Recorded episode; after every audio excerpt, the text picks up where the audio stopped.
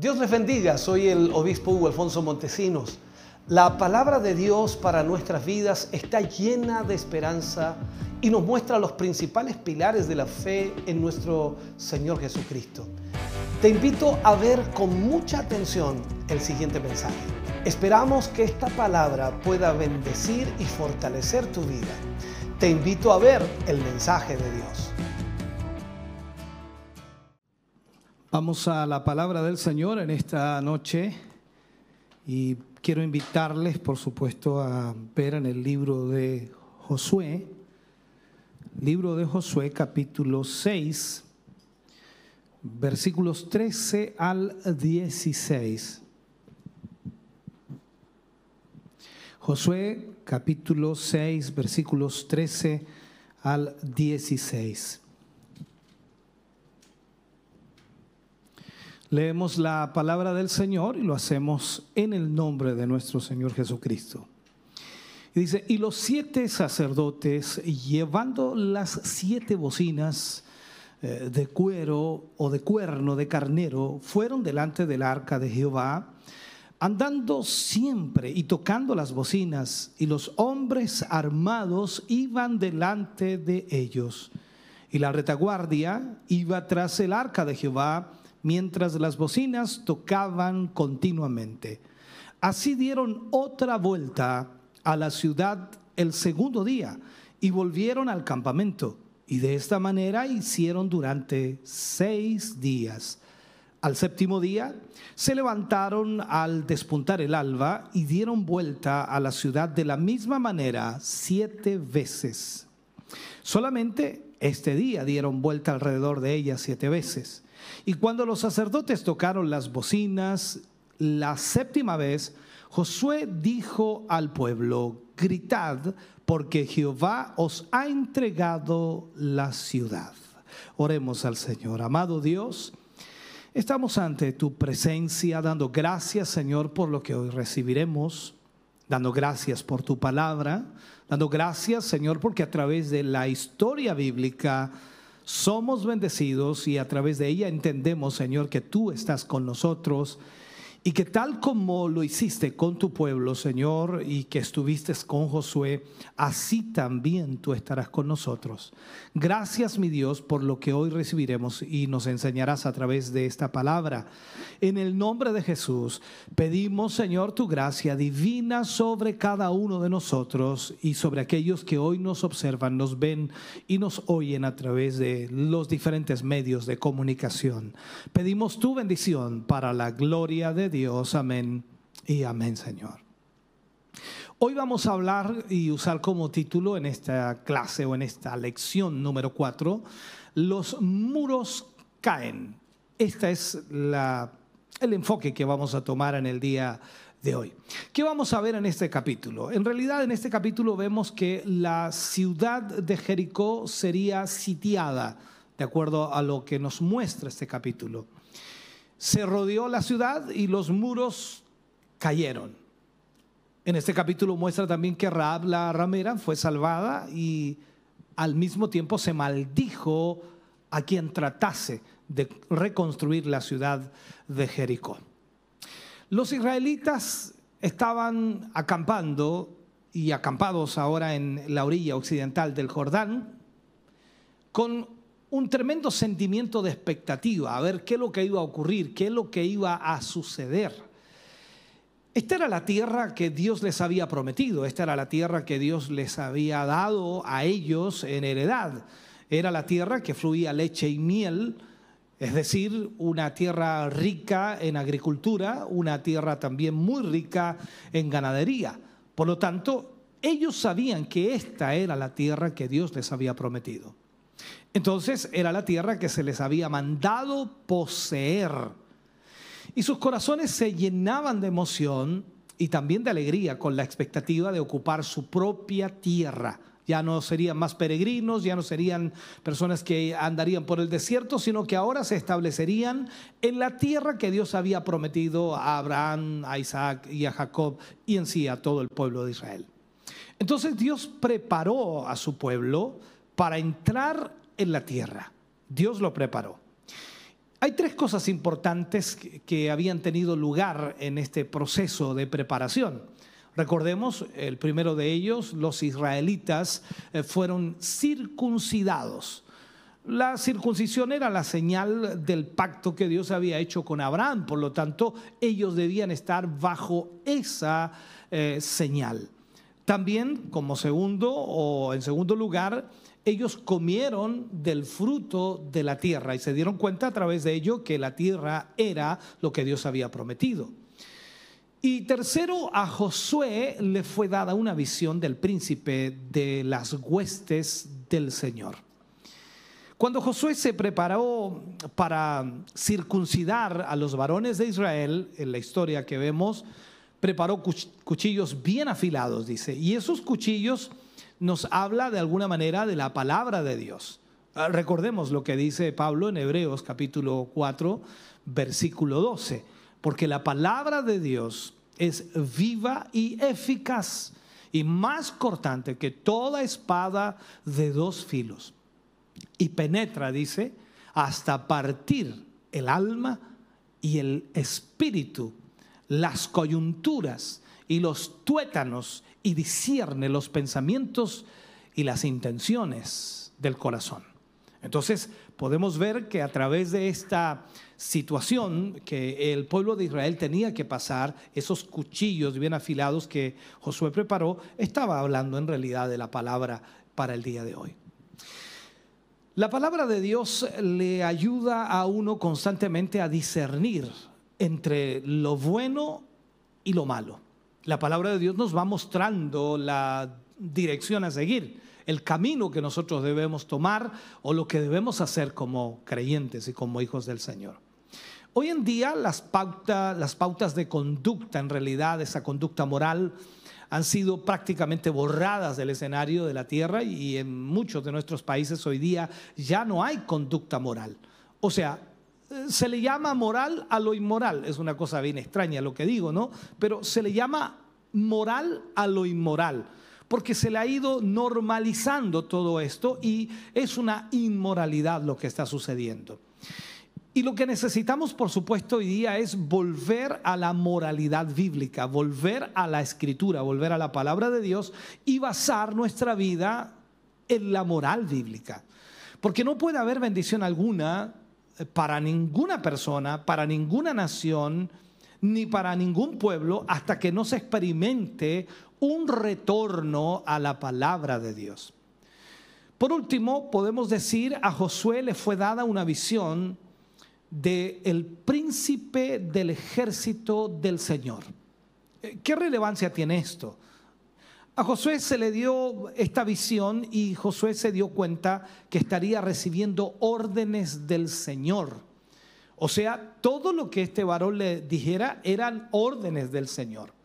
Los israelitas ya estaban listos para la conquista y listos para entrar a habitar esa tierra que Dios les había prometido.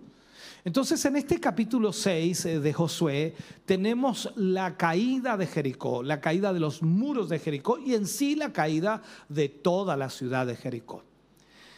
Josué usó ciertas em, tácticas para lograr eh, sus fines y es importante que veamos lo que Josué hizo.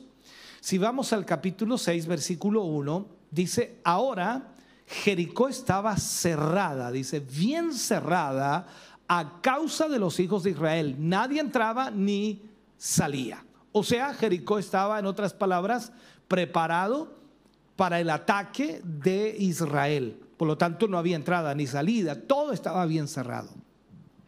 Podemos decir entonces que adentro de la ciudad los soldados se preparaban para la batalla, se preparaban para defender su ciudad y estaban bien equipados tenían alimentos, tenían agua para un tiempo prolongado, eh, si fuera necesario, en esta batalla. Entonces, las murallas de Jericó también tenían fama de ser invencibles, porque eran altas, porque eran anchas también. Eh, recordemos que en la historia sabemos que las murallas de Jericó podían eh, andar carruajes sobre esas murallas, por lo tanto eran muy anchas. Mientras tanto, en, las ciudades cercanas de Canaán, en las otras ciudades, se estaba tratando de montar una coalición para atacar a los sitiadores, en este caso a Israel, que estaba eh, acechando a Jericó. Y ya habían enviado tropas para ayudar a defender a Jericó. Eso lo vemos también cuando Josué, por supuesto, lo habla en el capítulo 24, versículo 11, que habla acerca de esto, ya habiendo pasado, por supuesto, la destrucción de Jericó, pero Josué dice lo que sucedió. Dice, pasasteis el Jordán, le dice Israel, y vinisteis a Jericó, y los moradores de Jericó pelearon contra vosotros, los amorreos, fereceos, cananeos, eteos, jerjeseos, heveos, jebuseos, y los entregué en vuestra mano. Entonces, vemos aquí que Jericó resuelve que Israel no será su amo. O sea, Jericó dice, estos no nos van a vencer, no nos vamos a someter a ellos, vamos a darle la guerra. ¿Pudieron haberse mm, dado por vencido? Yo creo que sí, pero aquí ellos decidieron no hacerlo. Así de necios eran y ellos endurecieron el corazón para su propia destrucción.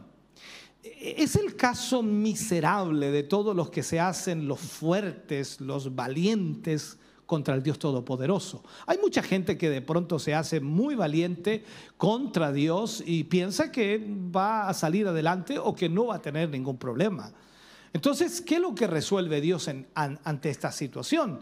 Dios resuelve que Israel sería el amo de esa tierra.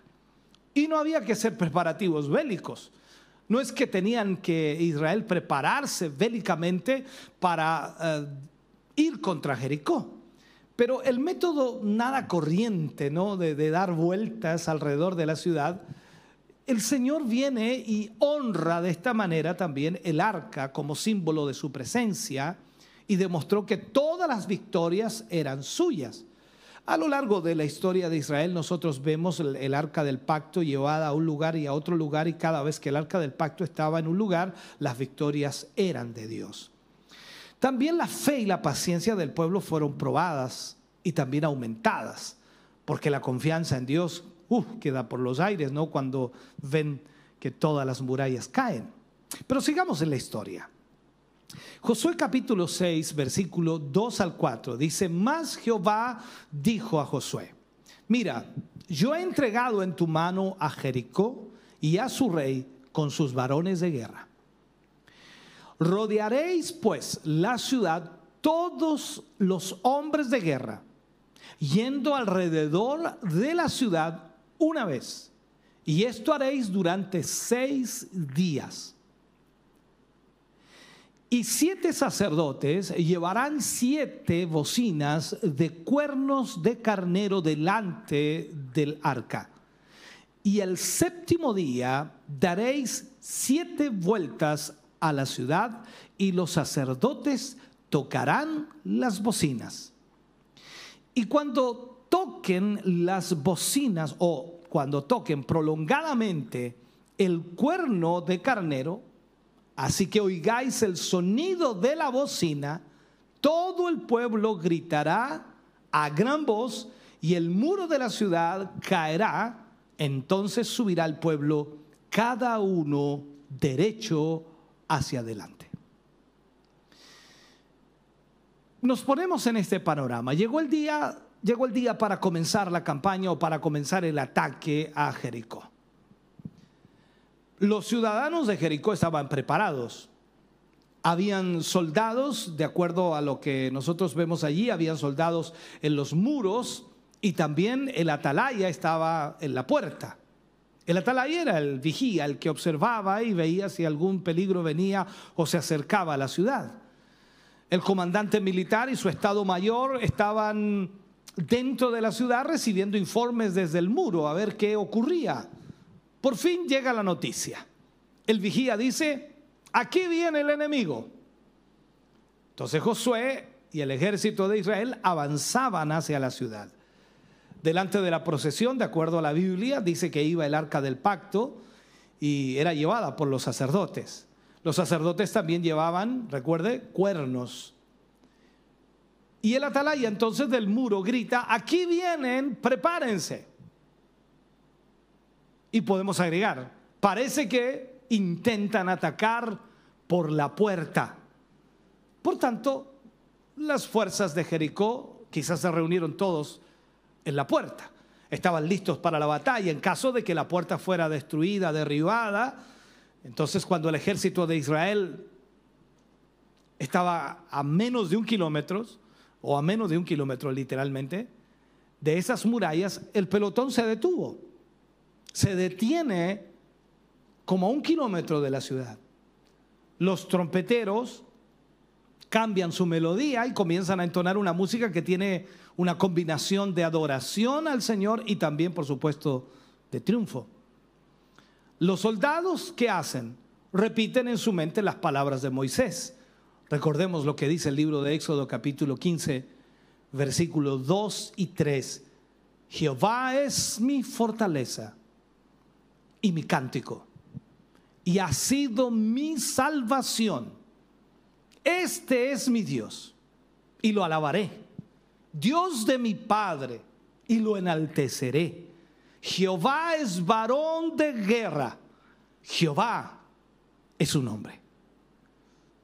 Imagínense ese momento. Todos los sacerdotes allí, todo el pueblo de Israel meditando en las palabras de Moisés. Detrás de las murallas en Jericó, los capitanes y los soldados observan con mucho cuidado lo que está aconteciendo. ¿Y qué hace Josué? Josué levanta su espada y los guerreros doblan en un ángulo de 90 grados, comenzando a rodear la ciudad. A la distancia, los que miran desde el muro de Jericó los ven como soldaditos de plomo tratando de rodear aquellas fuertes murallas. Como poca cosa en realidad lo pueden mirar, porque las murallas eran inmensas. La malicia dentro de Jericó, ¿no? las burlas dentro de Jericó. Y, y a pesar de eso, se aprontan, por supuesto, para el ataque. Porque aunque se veían poca cosa desde distancia, entonces Jericó tenía que estar preparado, pero no sucede nada, porque Israel solamente da una vuelta. De acuerdo a la Biblia, dice que al terminar el recorrido, los israelitas regresan de nuevo al campamento. Cuando leemos el capítulo 6, versículo 8 al 11, y dice, y así que Josué hubo hablado al pueblo, los siete sacerdotes, llevando los las siete bocinas de cuerno de carnero, pasaron delante del arca de Jehová y tocaron las bocinas y el arca del pacto de Jehová lo seguía. Y los hombres armados iban delante de los sacerdotes que tocaban las bocinas y la retaguardia iba tras el arca mientras las bocinas sonaban continuamente. Y Josué mandó al pueblo diciendo, vosotros no gritaréis ni se oirá vuestra voz, ni saldrá palabra de vuestra boca hasta el día que yo os diga. Y cuando yo os diga, gritad, entonces gritaréis.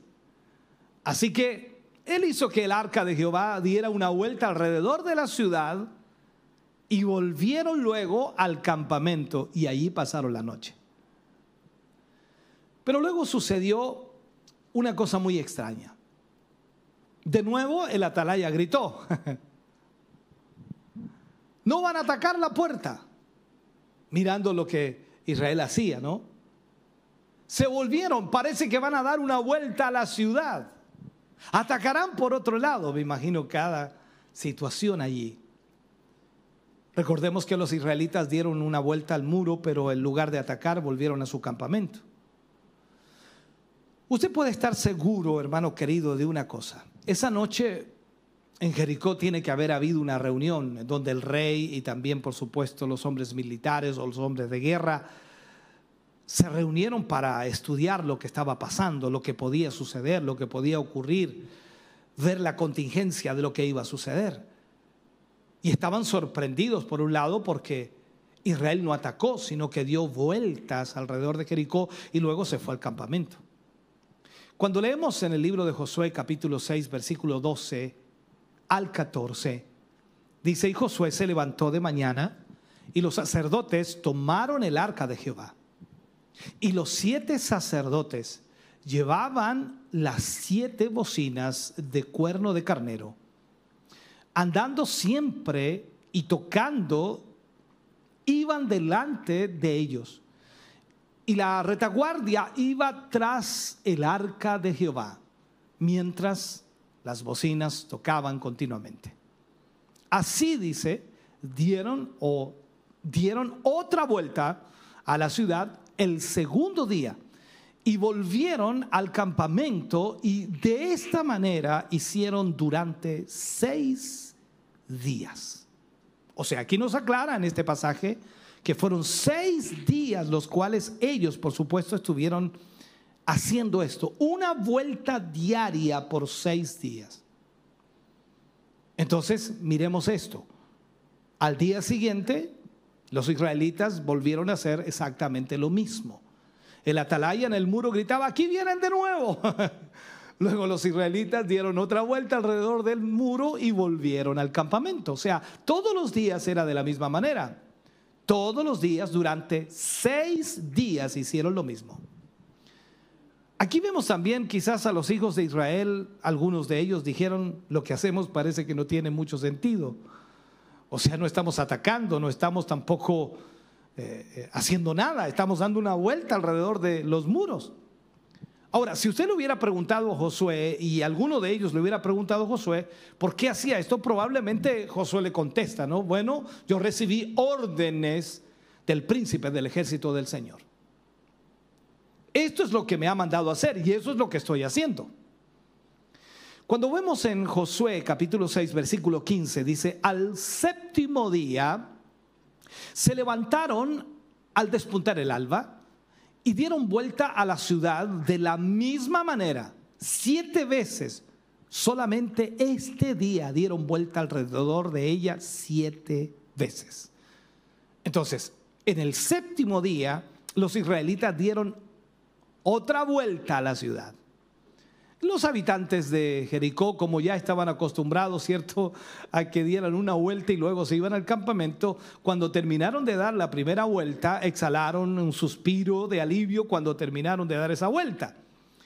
Entonces el ejército adentro del muro también había dado su vuelta y se sentía consolado por haber finalizado otra vez la labor diaria, por decirlo así.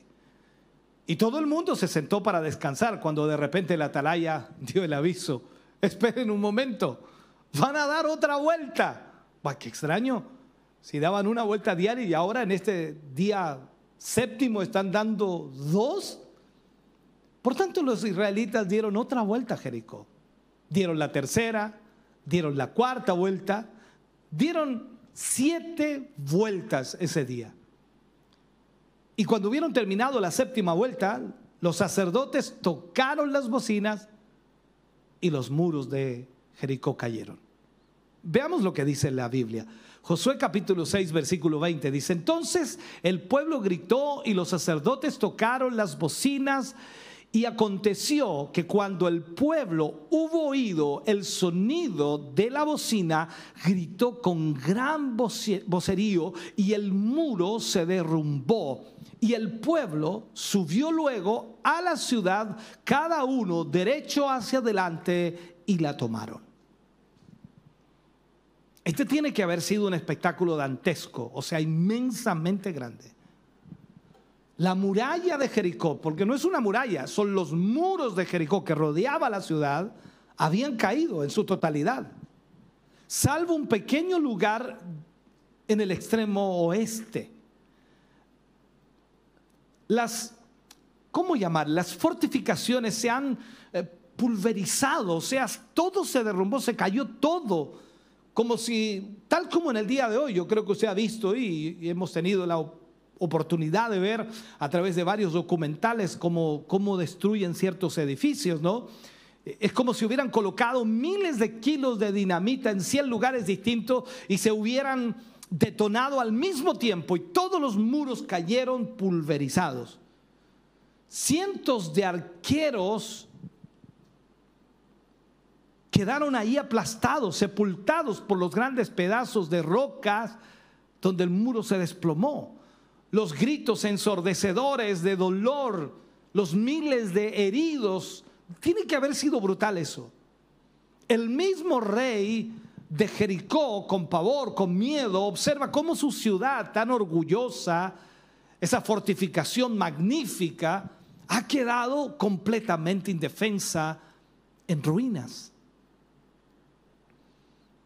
Y a la distancia se ve el ejército enemigo que avanza rápidamente hacia la ciudad por los cuatro frentes en su embestida final.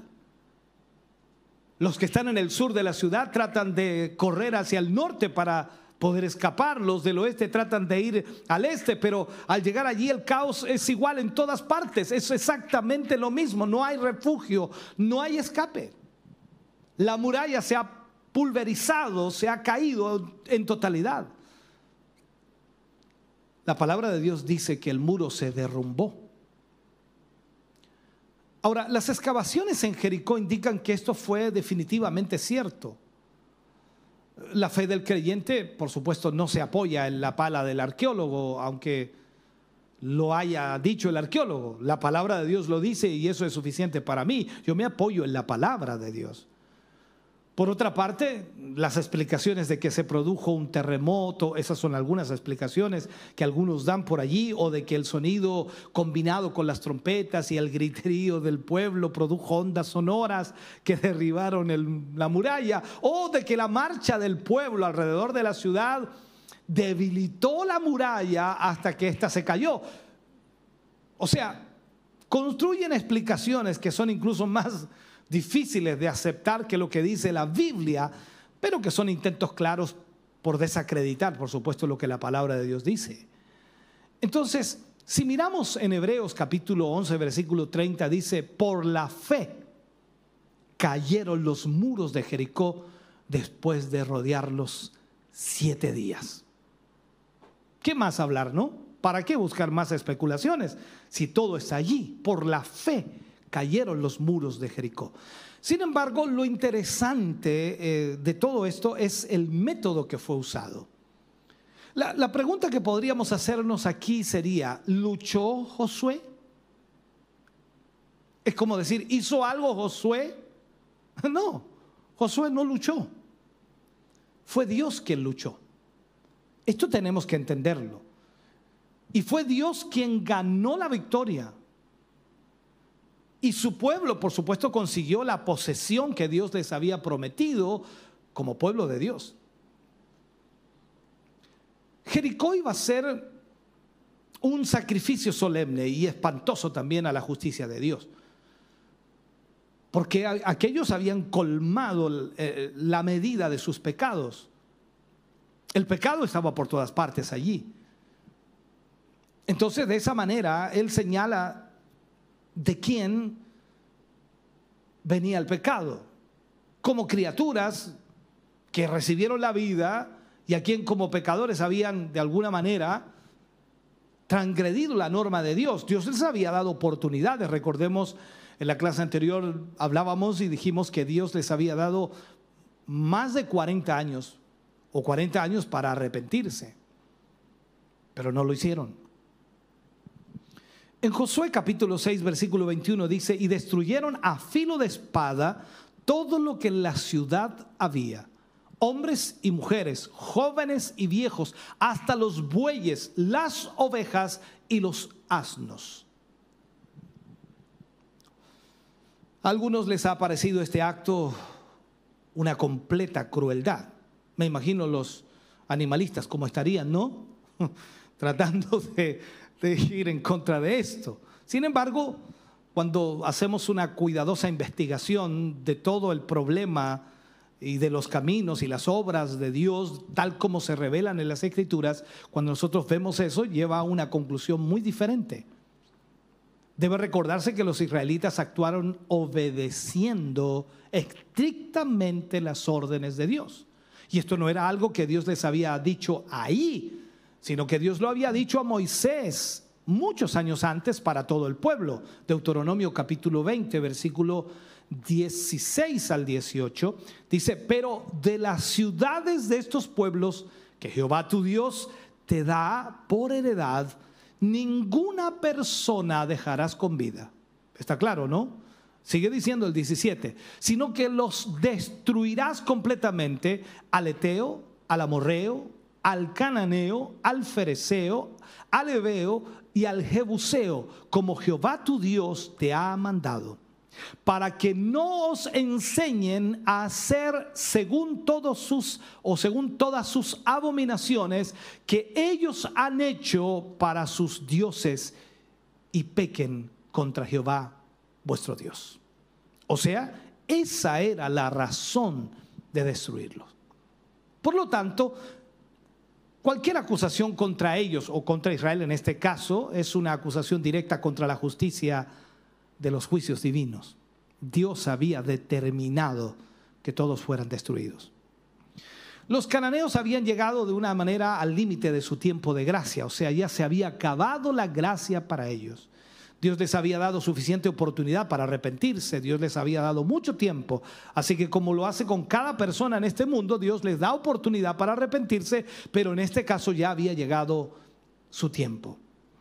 Cuando leemos la palabra de Dios en 2 de Pedro capítulo 3 versículo 9, dice, el Señor no retarda su promesa, según algunos la tienen por tardanza, sino que se sino que es paciente, dice, para con nosotros, no queriendo que ninguno perezca, sino que todos procedan al arrepentimiento.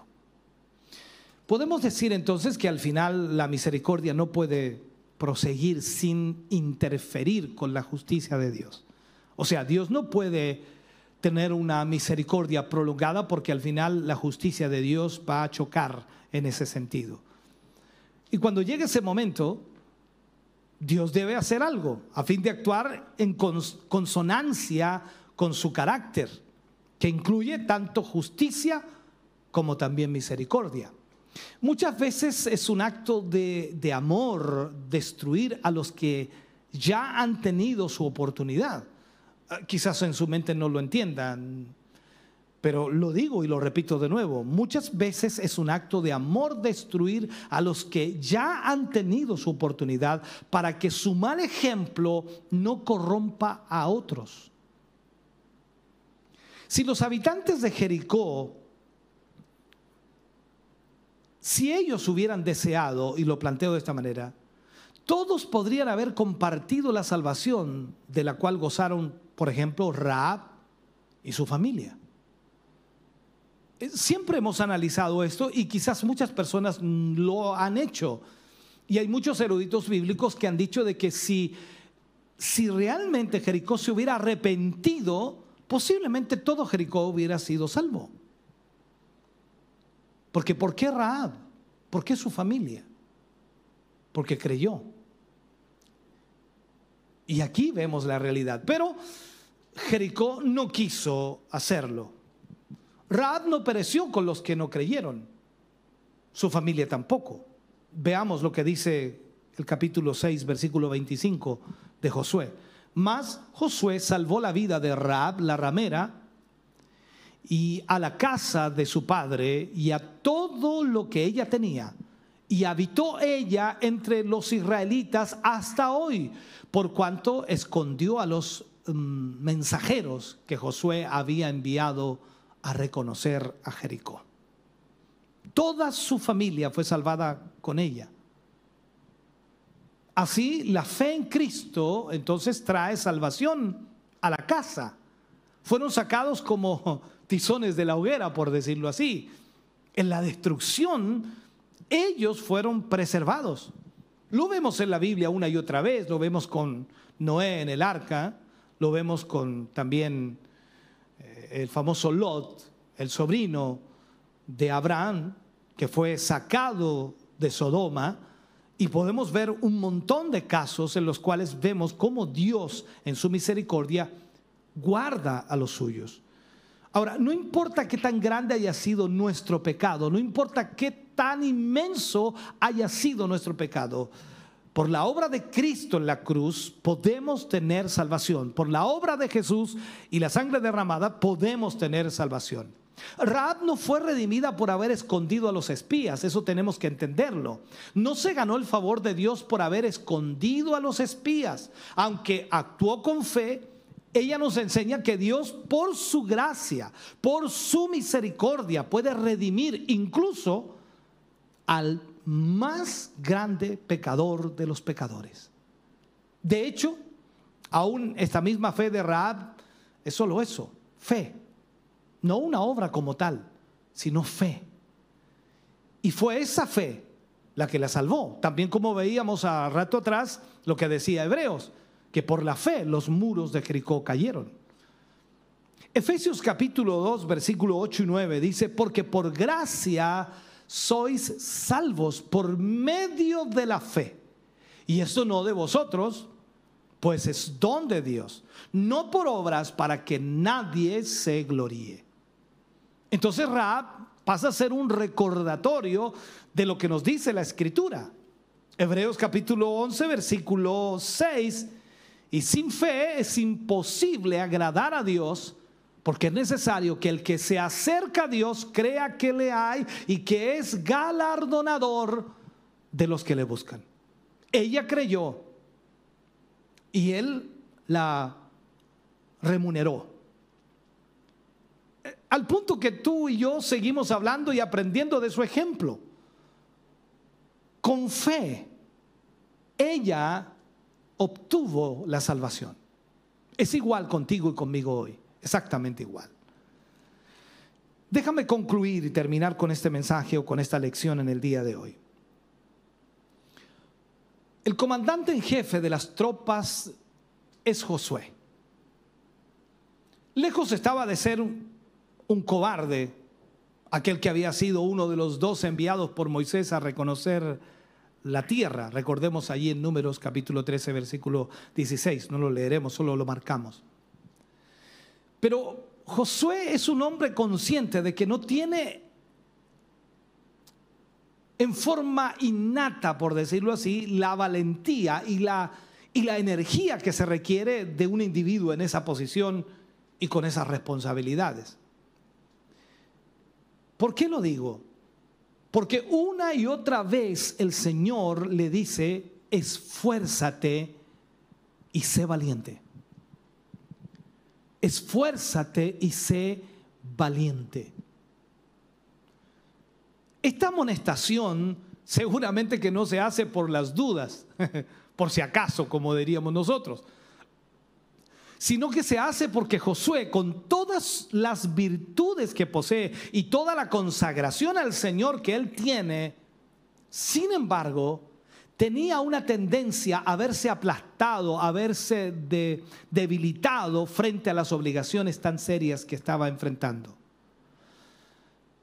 Para Josué era muy fácil estar bajo la sombra de ese gran hombre de Dios llamado Moisés. Pero llegó el momento en que él tenía que ponerse los zapatos de Moisés, del gran legislador. Y al principio no le fue fácil. Se le complicaba la cosa. Como resultado entonces de la victoria sobre Jericó, de acuerdo a la historia bíblica, Josué adquiere el respeto del pueblo y su fama se extiende por toda la tierra. Entonces el Señor tiene sus planes perfectos, el Señor hace las cosas perfectas. El cumplirlos, el cumplir esos planes trae bendición y el ignorarlos acarrea consecuencias. Y eso es lo que nosotros debemos aprender, a vivir obedeciendo la voluntad de Dios. Notemos en el capítulo de los héroes de la fe, ese capítulo 11. Cuando tú lees el capítulo 11 del, libro de Hebreos, de los héroes de la fe, no se menciona a Josué. Extraño, ¿no? No se menciona a Josué. Tampoco se menciona la caída de las murallas, que fue una demostración de la fe de todo un pueblo y no solamente de un individuo. Josué ha ordenado y recordemos esto, cuando ya la orden estaba para ir a Jericó y destruirlo, Josué había ordenado, y Dios mismo había ordenado, que no se tocara al anatema, que no toca, tocaran nada, que no tomaran nada. Todo debe ser destruido con la excepción de los metales, por supuesto. Pero desgraciadamente la codicia de un hombre, la codicia de un hombre va a traer funestas, eh, funestas consecuencias o, resultados terribles a nivel nacional y también a nivel individual. La dificultad con muchos cristianos en la actualidad es que desde el punto de vista espiritual, ellos mismos tratan de librar la batalla de Jericó y vencer al mundo. Y eso no se puede. Necesitamos estar dispuestos para recibir órdenes de nuestro capitán, nuestro Señor Jesucristo. Él es el que debe darnos las órdenes de lo que debemos hacer y cómo debemos hacerlo. Entonces, ¿qué quiero hacer en esta hora? Invitarte a convertirte en una de esas personas que por la fe reconocen al Señor Jesucristo, reconocen al Hijo de Dios como su Salvador, como su Señor. Esa fe en el Señor Jesucristo te permitirá alcanzar la victoria sobre, sobre tu propia naturaleza humana, sobre una mentalidad controlada lamentablemente por las fuerzas que se oponen a Dios, por el enemigo. Esa fe en el Señor te permitirá dejar de actuar en la forma que actúas y permitirás actuar el poder de Dios en tu vida. Y entonces podrás imponer todas las demandas o podrás cumplir, mejor dicho, con todas las demandas que Dios tiene en su voluntad. Y al mismo tiempo te darás cuenta que todo el sistema de este mundo hoy día va descontrolado y va en contra de toda la voluntad de Dios. Hoy el sistema de valores que el mundo controla está en contra de la voluntad de Dios. Por lo tanto, necesitas confiar, necesitas tener fe para poder tener esta victoria. Los muros alrededor de tu vida no van a caer. No vas a tener la victoria si no tienes a Cristo en tu vida. Si no tienes la fe y si no confías en el Señor. Por eso es importante entonces que tú confíes en Dios. Hermano querido, este es el tiempo en el que el Señor, Dios Todopoderoso, pueda derribar esos muros que te obstaculizan, que te detienen, que te frenan en el crecimiento, en lo que Dios tiene para ti, en lo que Dios quiere hacer contigo. Por lo tanto, permítele al Señor que Él obre en tu vida. Y de esa manera los muros caerán. Espero haya sido bendecido a través de esta palabra en este día. Y espero Dios haya hablado a tu corazón y a tu vida. Oremos al Señor. Padre, en el nombre de Jesús vamos ante tu presencia. Te damos a ti muchas gracias. Agradecemos, Señor, tu bondad y misericordia. Agradecemos el que nos permitas hoy tener tu palabra para nuestra vida. No hay duda, Señor, que tu palabra es la única que puede darnos la fuerza y la dirección para cumplir con tus propósitos. Señor, en esta hora y en este momento yo te pido y te ruego que cada persona, cada hermano, hermana, amigo, amiga que ha oído esta palabra, Señor, pueda pueda reaccionar, pueda analizar, pueda, Señor, entender que fuera de ti, Señor, no hay victoria. Que no hay manera, Señor, de lograr las victorias. Ayúdanos hoy, Señor, para poder confiar y poner toda nuestra fe en ti. En el nombre de Jesús. Bendecimos a nuestros hermanos y hermanas que han oído esta palabra. Bendecimos a todos aquellos que hoy comparten con nosotros este culto. Gracias, mi Dios, por toda tu bendición hoy, para tu gloria, Señor. Amén y amén, Señor. Estamos contentos de que hayas visto y escuchado este mensaje. Creo con todo mi corazón que Dios le ha bendecido. Quiero invitarles a suscribirse a mis redes sociales donde tenemos contenido que le ayudará a alimentar su vida espiritual.